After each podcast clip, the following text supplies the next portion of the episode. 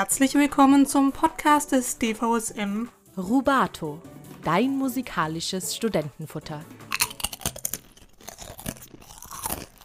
Moin und herzlich willkommen zum immer noch neuen Podcast des DVSM. Ich bin Jakob, Mitglied im Redaktionsteam von Rubato. In dieser Folge haben wir eine ganz besondere Gästin, wobei Gästin trifft es eigentlich nicht so richtig, weil Steffi ebenfalls in unserem Redaktionsteam dabei ist. Das qualifiziert sie natürlich besonders, um über ein sehr spannendes Thema zu sprechen. Dieses Thema, um das sich heute alles dreht, lautet Musik und Drag. Steffi wird euch etwas über ihre Erfahrungen in der Wiener Drag-Szene erzählen und was sie in ihrer Forschung herausgefunden hat. Ich wünsche euch ganz viel Spaß mit dieser spannenden Robato-Folge und ganz viel Spaß mit Steffi. Warst du schon mal bei einer Drag-Show? Und wenn nicht, warum denn eigentlich nicht? Mein Name ist Steffi und ich setze mich mit Musik und Gender-Darstellung, also Drag, auseinander. Meine Inspiration habe ich ursprünglich von der Netflix-Serie RuPaul's Drag Race bekommen. Aber ich entdecke seit ein paar Jahren, also seit letztem Jahr genau gesagt, die Wiener Drag-Szene. Ich mache diese Forschung, da mich vor allem der Einfluss von Musik auf Drag interessiert. Ich zeige euch nun gerne, was meine Forschungsergebnisse und Beobachtungen waren nach, ich glaube, circa zweimonatiger Forschung in der Wiener Drag-Szene. Wichtig zu wissen vorab ist, was Drag überhaupt ist. Also Drag bedeutet Performing Gender. Performing Gender heißt nicht unbedingt, dass das deine Identität ist, sondern du stellst ein Klischee eines Charakters dar. Das heißt, es ist eine Fantasiefigur. Man könnte sich als Beispiel zum Beispiel Conchita Wurst hernehmen. Das ist eine Künstlerin aus Österreich, die den Eurovision Song Contest gewonnen hat und sie war damals schon eine Vorreiterin unter Drag Queens in Europa hinsichtlich Genderdarstellung und wie weit man trotzdem Musik machen kann. Drag kommt aus dem Theater und bedeutet dressed as a gender or dressed as a girl.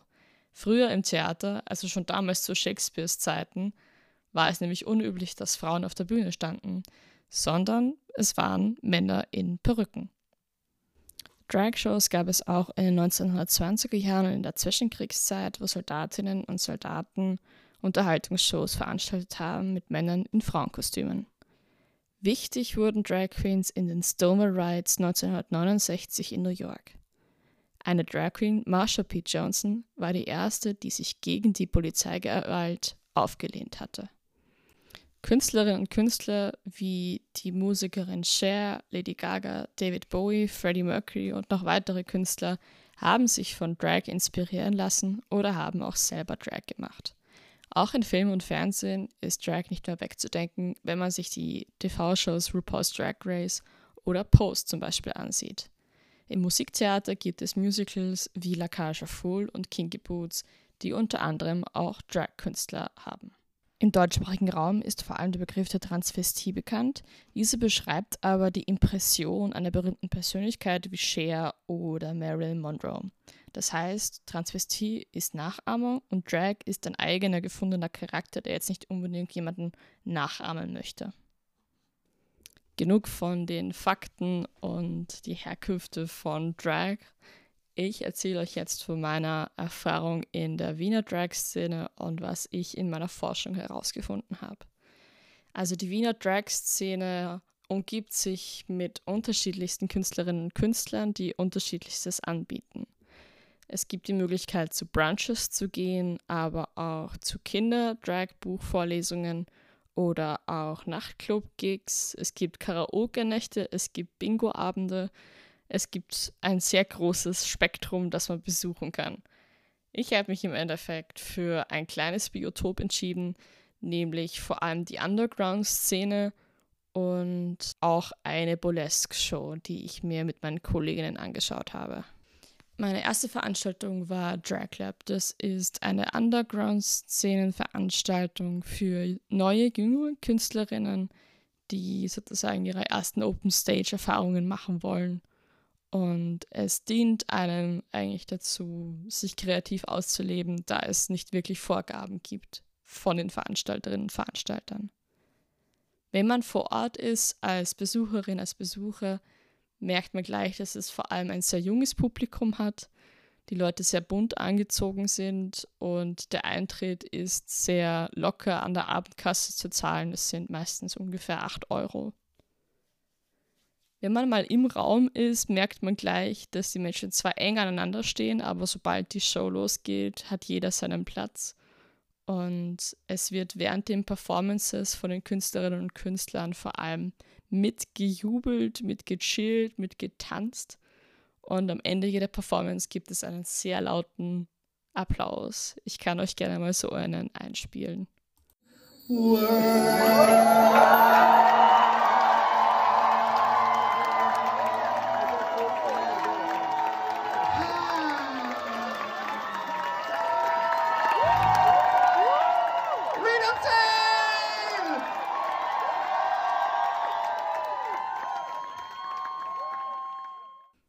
Habe während der Performances auch ein Feldtagebuch geführt, welche Lieder die Künstlerinnen und Künstler verwendet haben und welche Hintergründe ich dann später auch herausfinden konnte. Ich lese euch gerne vom 3. Mai ein bisschen was vor.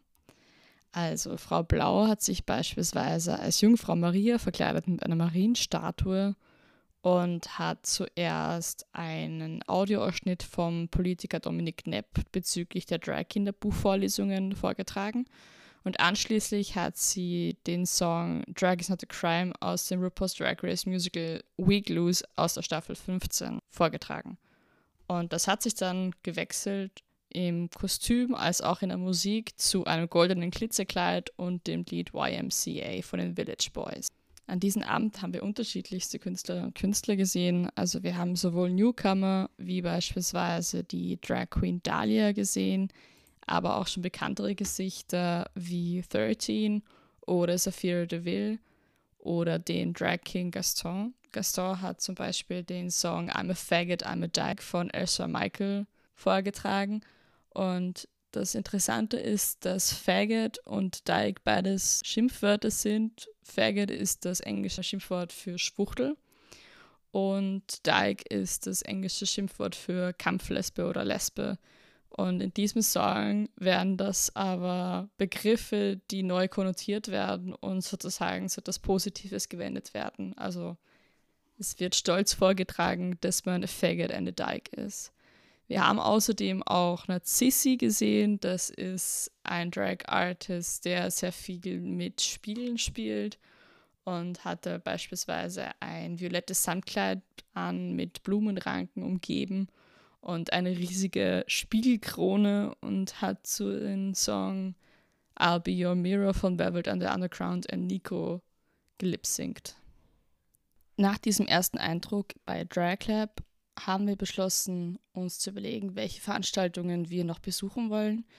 Eine weitere Veranstaltung von Drag Lab beispielsweise in der kommenden Woche und eine Vorstellung von Club Clur in Windobronner. Wichtig war auch zu überlegen, inwieweit wir die Interviews angehen und wie wir die Künstlerinnen und Künstler am besten ansprechen, da wir gedacht haben, dass die Hemmschwelle groß ist. Aber Gott sei Dank haben wir ziemlich schnell Kontakt zu der Szene aufbauen können. Für die Interviews haben wir uns einen Fragekatalog zusammengestellt, da es wichtig war, eine gewisse Orientierung zu haben während des Interviews, weil man bestimmte Sachen auf jeden Fall erreichen möchte innerhalb des Interviews und man ist sonst im Gespräch und verliert sich womöglich. Mir persönlich war zum Beispiel wichtig, dass ich nach den Pronomen der Person frage, da ich es wichtig finde, die Person richtig anzusprechen oder auch wenn ich später über die Person schreibe, dass ich weiß, welche Pronomen ich hier verwenden darf und welche gar nicht gehen zum Beispiel. Auch wichtig war die Motivation hinter Drag und was ihre Inspiration war, mal überhaupt damit anzufangen, weil jede Person hat da sicherlich einen anderen Zugang und nur weil das bei mir RuPaul's Drag Race war, heißt es ja nicht, dass das bei jeder Person so war. Und natürlich auch dann, welche genauen Aspekte sie von Musik verwenden, um ihre Performance aufzufrischen wie sie ihre Musik auswählen und worauf es ankommt. Ob es auf das Publikum ankommt, ob es auf die Veranstalter ankommt, ob es Lieder gibt, die sie gar nicht machen würden oder schon. Und ja, ich zeige euch sehr gern dann, was ich alles so herausgefunden habe. Aber ich möchte euch noch ganz kurz zu einer zweiten Veranstaltung etwas erzählen, die ich besucht habe. Das war nämlich Club Coulur. Club Coulur findet in Wiener Bona statt und kostet meistens so um die 25 Euro Eintritt, aber es kann auch mehr kosten, je nachdem, wo man sitzt. Denn anders als wie im Drag Lab in der Sargfabrik hat man hier Sitzplätze mit Tischen und es gibt auch einen Gastronomiebetrieb, eine sehr, sehr große, weitläufige Bühne und die Moderation wird übernommen von Meta und Grazer Patricia. Das sind auch zwei sehr bekannte Drag Queens. Vor jeder Performance gibt es dann eine Anmoderation oder es gibt eine Videobotschaft mit einem kleinen Spiel. Zusätzlich werden die Künstlerinnen und Künstler auch immer wieder interviewt. Außerdem gibt es eine Wohltätigkeitsorganisation oder einen Verein, der von Club Color unterstützt wird und extra auf die Bühne gebeten wird, um sozusagen ihre Anliegen vortragen zu können. Für meine Feldforschung habe ich mich mit drei Drag Artists aus Wien getroffen und durfte sie in Cafés interviewen. Mein Fragekatalog war hier sehr hilfreich, da er ein guter Gesprächsanlass war und mir einen gewissen Faden gegeben hat. Meine Gesprächspartnerinnen waren Chichi de Queen Gonzalez, Rita Tail und Karl Klitt. Also ich habe geschaut, dass die Binaritäten und die Geschlechter ausgewogen sind, da es zwei Drag Queens und ein Drag King waren. Es war sehr spannend zu erfahren, wie diese KünstlerInnen zu ihren Figuren gefunden haben, da jede Person einen eigenen Weg in der Hinsicht hatte. Chichi Queen Gonzalez ist ursprünglich aus Mexiko und sie hat Tenor studiert in Wien. Schon als Kind hat sie mit Geschlecht gespielt, also mit Geschlechtsidentitäten. Und in ihrem Heimatdorf in Mexiko gibt es auch das dritte Geschlecht, die sogenannten Mushes, die zwischen den Geschlechtern und Binaritäten spielen. Und 2016 war sie das erste Mal auf der Vienna Pride und ist als Fran Fine mitgegangen. Die zweite Drag Queen ist Rita Tail. Sie ist Out of Drag Michael und Michael hat Musicaldarstellerei und Schauspiel studiert. In den Lockdowns hat er dann schließlich mit einem weiblichen Charakter herumexperimentiert und hat sich das erste Mal an Make-up herangetraut. Und schließlich 2020 hatte Rita ihr Debüt bei Drag Lab mit einer Musical-Nummer. Und bei dieser Veranstaltung ist auch Karl Klitt hinzugekommen. Karl war nach einem Kinoabend spontan bei einer Dragshow und das war eben Drag Lab. Er war so fasziniert ähm, von den Performances von den KünstlerInnen, dass er wochenlang hingekommen ist, bis er schließlich nach Wochen, Monaten, wie er mir erzählt hat, sich dann doch auch getraut hat, als die Anfrage kam, dass sie einen Drag King oder eine nicht-binäre Person suchen würden, die sich trauen würde zu performen. Karl hat mittlerweile ein eigenes Drag King und Queen Kollektiv für nicht-binäre Personen und Drag Kings, die eben auch Performances anbieten. Meine Hauptfrage war es ja vor allem, wie die KünstlerInnen ihre Musik auswählen für bestimmte Performances, aber auch inwieweit bestimmte harmonische Sachen wichtig sind, als auch die Songtexte. Und die erste Person, die ich dazu befragt habe, war Karl Klitt. Und ich habe ihn zuerst die Frage gestellt, inwieweit das Staging von der Musik wichtig sei und wie er da die Musik für sich selber auswählt, um eben diesen toxisch männlichen Charakter darstellen zu können. Also ist es mehr so Übung oder du gehst vom Song aus und dann bist du passioniert und hast dein Konzept und dann machst du aus der Musik was? Ein bisschen beides. Also eben am Anfang hatte ich diese Motivation von Macker ja. und Platz einnehmen und so. Ja. Und mit dieser Motivation habe ich mir halt dann auch diese Lieder ausgesucht. Einmal, ja. ähm, aber hatte ich die Lieder auch schon davor, in aller Ehrlichkeit, weil eben so Lieder wie dann später in meinem Dingens habe ich gemacht, heißt Don't Trust Me von 303. Das war ein Banger für mich. Den habe ich geliebt in meiner Jugend, äh, also wie ich ein Teenager war. und hat mich irgendwie auch sehr geprägt, aber es ist ja auch einfach ein richtiger Macker-Song, so Don't Trust the Hoe, Never Trust the Hoe, irgendwie so sehr misogynistic und sehr so frech einfach auch, so die Audacity und die Selbstverständlichkeit, mit der das aber auch nie irgendwie hinterfragt wird. Eine Sache, die ich auch machen wollte, die ich noch nicht gemacht habe, ist Crow, so Crow, so sowas, so einfach absurde Sachen, die ich als Teenager geliebt habe, aber die einfach auch, was ist das? wieso ist das okay, so zu reden? Ja, ja. Und da habe ich halt irgendwie ganz viel so aus meinem Archiv von Playlists von früher.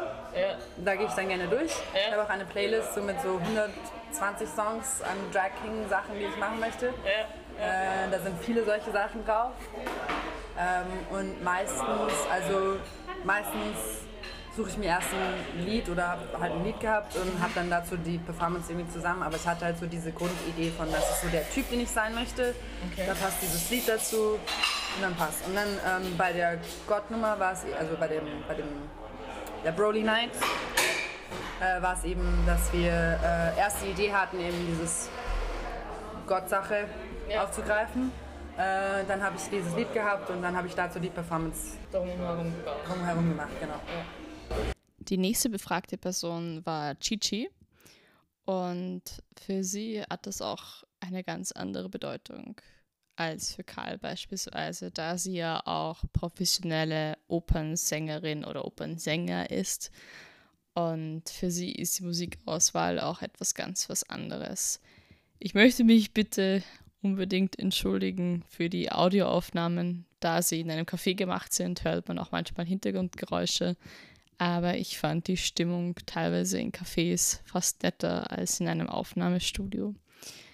Und mein Interview mit Chichi habe ich auf Englisch geführt, da sich Chichi auf Englisch etwas wohler fühlt als wie auf Deutsch. Would you say your drag character helps you find music or um, is it more like your personal taste? Uh, absolutely my personal taste. Okay. Yeah, my personal taste. So there's not like tree line or it merges. But like I, like I mentioned, um, it's my personal taste. But of course, I have to think to what kind of event I'm, I'm going to be. Because again, it's just, I cannot bring just only what I like to a performance because I don't know if people will like it, you know? So I have to think about that too. So yeah, I would say this part, my personal taste and part drag influences the, the music sele- selection. Do you have certain when you now think about lip for example, like trying to perform a song if you don't sing, it just move your lips to the song. Um, do you have like certain harmonies or melody things you like about songs? Um, do you choose it that way? Mm. Or is it more about lyrics, for example? I guess it's both. I guess it's both because as a musician, I mean, as a singer, um, I, I really, I think te- text is very important, and of course, what is written helps you to, to, to deliver a better performance. But for me, it's also very important, again, as a musician, to understand the harmony, to understand how the whole works, and not only the melody, you know?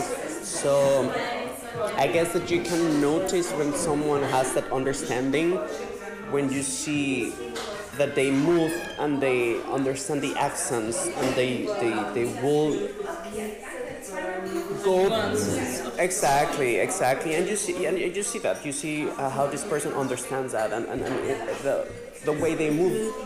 Just the hand is not because they wanted to move the hand because it was part of the music too. Eine schöne Anekdote von Chichi war unter anderem auch, dass sie es besonders schön findet, wenn das Publikum nach einer ihrer Performances emotional berührt war. Denn das ist für sie eigentlich das Größte als Künstlerin, wenn sie da Emotionen so transportieren kann, dass Menschen sich auch selber etwas dazu denken können. Und sie hat in der Hinsicht auch eine Kritik geäußert, die in der Drag-Kultur heutzutage schon sehr gängig ist, nämlich dass Drag-Performances beispielsweise immer gefilmt werden Und ihres Erachtens geht da die Emotion sehr dahin, weil man sich mehr auf das Filmen konzentriert und auf das Einfangen vom Moment, als wie dass man sich da auf die Musik wirklich einlässt und auf die Performance von der Künstlerin. Meine letzte Interviewpartnerin ist Rita Tell gewesen, wie eben schon vorhin erwähnt. Und auch sie habe ich gefragt, wie sie ihre Musik auswählt und wie weit das für ihren Charakter wichtig ist, ob das ihre eigenen persönlichen Vorlieben sind und was ihre Perspektive zur Musikauswahl ist für ihre Performances. Wie wählst du dann eigentlich deine Musik aus? Für wenn die du jetzt eine, Performance. wenn du jetzt eine Performance wählst. Also zuerst kommt es davon, mache ich Lip Sync oder mache ich Live-Gesang. Das ist mal das erste Kriterium. Das äh, hängt dann meistens davon ab, was die Venue, wo ich Auftritt hergibt, ob die, Okay. äh, also ob, die, ob das Equipment gut genug ist dort, dass ich live singen kann, Ja. was bei den meisten nicht der Fall ist. ähm, genau, und dann, ähm, also dann schaue ich bei Live-Gesang eigentlich, ah, was ist die, ich schaue eigentlich, oder egal ob live oder lip ich schaue immer, was ist der Vibe der Veranstaltung, was, was will diese Veranstaltung erfüllen. Ist es jetzt komplette künstlerische Selbstdarstellung, ist es Entertainment, in, in den meisten Fällen ist es Entertainment. Da wäre ein interessanten Hot Take zu, was ist Entertainment und was ist äh, Selbstverwirklichung. Ja. Das geht meistens nicht Hand in Hand oder in den seltensten Fällen meiner Meinung nach. Ja. Ähm, genau, und beim Lip Sync, wie wähle ich die Musik aus? Also wenn ich einen meiner neuen Comedy Mixes mache, wo ich eben Spoken Words mit, ähm, mit Songs mixe, dann schaue ich halt meistens, dann gehe ich meistens von den Spoken Words aus. Was gibt das Material her? Zum Beispiel eben die, an, oder anhand des Beispiels zum Beispiel, ähm, wie heißt äh, Kitty Girl, meine Kitty Girl Nummer mit den Kätzchen. Ja. Ähm, da habe ich dieses Material von der, von der Edith Klinger, von diesem Katzenvideo gehabt und dann habe ich geschaut, welche Songs gibt es dazu, die irgendwie Kitty Girl oder Kätzchen oder weiß nicht, jeder Teach Me Tiger nehmen können Ja. oder so. Aber ich wollte halt irgendwie äh, ähm, einen Party-Song. Ja, ja, sehr spannend. Ähm, also das hat wirklich meistens bei dir was von Spoken Word zu tun. Aber hast du auch Lieder, die du für dich selber zum Beispiel aussuchst und sagst, das ist jetzt dann deine Selbstdarstellung? Oder? Doch, also es gibt ja, es ist trotzdem alles, alles, ich mache keinen Song, den ich nicht performen will. Also das gibt's nicht. Ähm, es sind alles immer Songs, die ich definitiv machen möchte.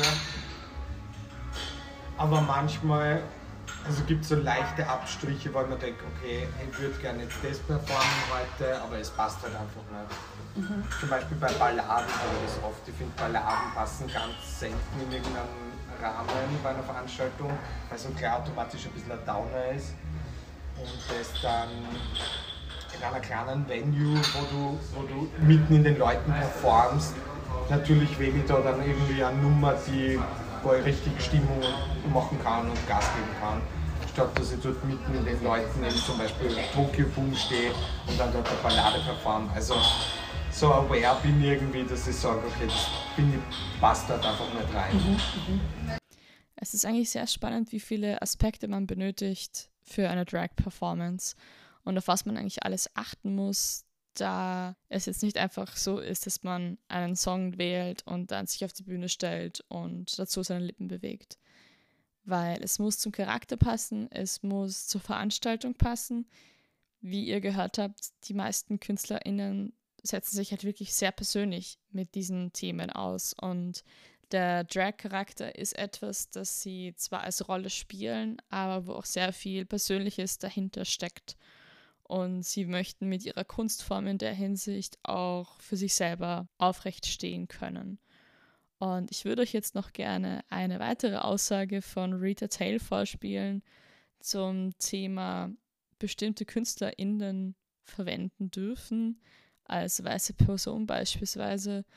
Und das ist eigentlich auch sehr spannend, weil das ist allgemein in der Musikbranche oder der Musikwelt eine Frage, die man sich öfters stellen könnte in der Hinsicht.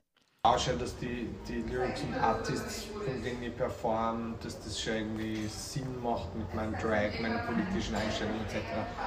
Wo ich mir tatsächlich ein bisschen, manchmal ein bisschen schlecht fühle, unter Anführungszeichen, wobei es machen halt irgendwie auch alle, was keine Ausrede sein soll, ähm, ähm, People of Color, also Artists, mhm. ähm, die, die, die, schwarz sind, als weiße Person zu lip-sinken. Mhm. RuPaul zum Beispiel. Ja. Darf ich das jetzt oder darf ich das nicht? Andererseits, RuPaul ist ja mittlerweile schon so kommerzialisiert, dass man sagen könnte, es gehört irgendwie dazu, wenn man es von ihm nimmt, weil es für das produziert ist. Und an sich. Whitney Houston? Das ist wieder ist schwierig. Ja, da hast du vollkommen recht. Es ist ja. momentan ein sehr, sehr großes Thema und ich versuche sehr aware zu sein und zu bleiben. Ja. Ähm, und auf jeden Fall, ja, ich, ich habe bis jetzt nichts Gegenteiliges gehört, dass man ja. das als weiße Person nicht machen soll oder darf. Ja. Aber ich, bin schon, ich denke schon drüber nach. So. Ja. Es war auch sehr spannend von Karl Klitt beispielsweise zu erfahren, inwieweit er, also die Person hinter Karl, Karl unterschiedliche Sachen mit seinem Gender und seinen Musikstilen probieren lässt. Das spiele ich euch jetzt noch gerne vor. Würdest du, das würde mich jetzt wirklich interessieren, würdest du auch ähm, zum Beispiel einen Faggot mal darstellen? Also abseits von diesem Cis-Mann-Hetero oder eher nicht? Ich meine, jetzt eben zum Beispiel jetzt Training Them. Ja. Wir haben ein bisschen mehr, mehr ähm, nicht heteronormativ. Ja. Und ähm, mein äh, We Are Golden ist auch ein bisschen weniger heteronormativ. Ja. Mache ich schon. Ja. Ist halt irgendwie eine andere Energy, die ich dann ja. so channeln muss. Ja, ja, klar. Umstellung. Und, und, und dir fällt es wahrscheinlich leichter, einfach diese Toxic Masculinity. Ist halt auch lustig. Ja, ja, und es ist irgendwie so empowernd und es ist irgendwie, keine Ahnung, ja. Aber, aber ich finde es auch lustig, ein bisschen äh, andere Sachen auszuprobieren. Ich ja. will schon lange jetzt ähm, eine Drag Queen Performance auch mal machen. Okay. Einfach auch aus YOLO. Ja. Ich möchte mich nochmal bei meinen GesprächspartnerInnen bedanken. Vielen Dank, dass ihr euch Zeit genommen habt, mit mir diese Interviews zu führen. Ja, und abschließend kann ich nur sagen, es ist eigentlich sehr spannend, sich darüber Gedanken zu machen, welche Songs oder Musikgenres oder Stimmungen eigentlich Genderrepräsentation fördern. Hat das jetzt unbedingt etwas mit den Interpretinnen von bestimmten Songs zu tun, also Sängerinnen oder Bands? Oder hat es was mit der Person zu tun, die das jetzt in dem Moment äh, während einer Performance performt, zu tun? Und so möchte ich diese Frage auch an euch zurückwenden. Welche Songs würdet ihr meinen, würden bestimmte Stimmungen für euch auslösen? Und welche Lieder und Songtexte widerspiegeln eure Vorstellungen oder eure Interpretationen von bestimmten Geschlechterrollen? Weil im Endeffekt dient Drag und meine Feldforschung in der Hinsicht auch dazu, dass man sich bewusster wird, welche Genderrollen wir heutzutage noch immer verteilen und welche Stereotype es in der Hinsicht auch noch gibt, die man hinterfragen sollte in der Hinsicht. Und ja, ich hoffe, wer auch immer das jetzt hört, dass das genug Motivation ist, dass man zur nächsten Drag Show in der nächsten Stadt geht und sich eine Drag-Performance anschaut.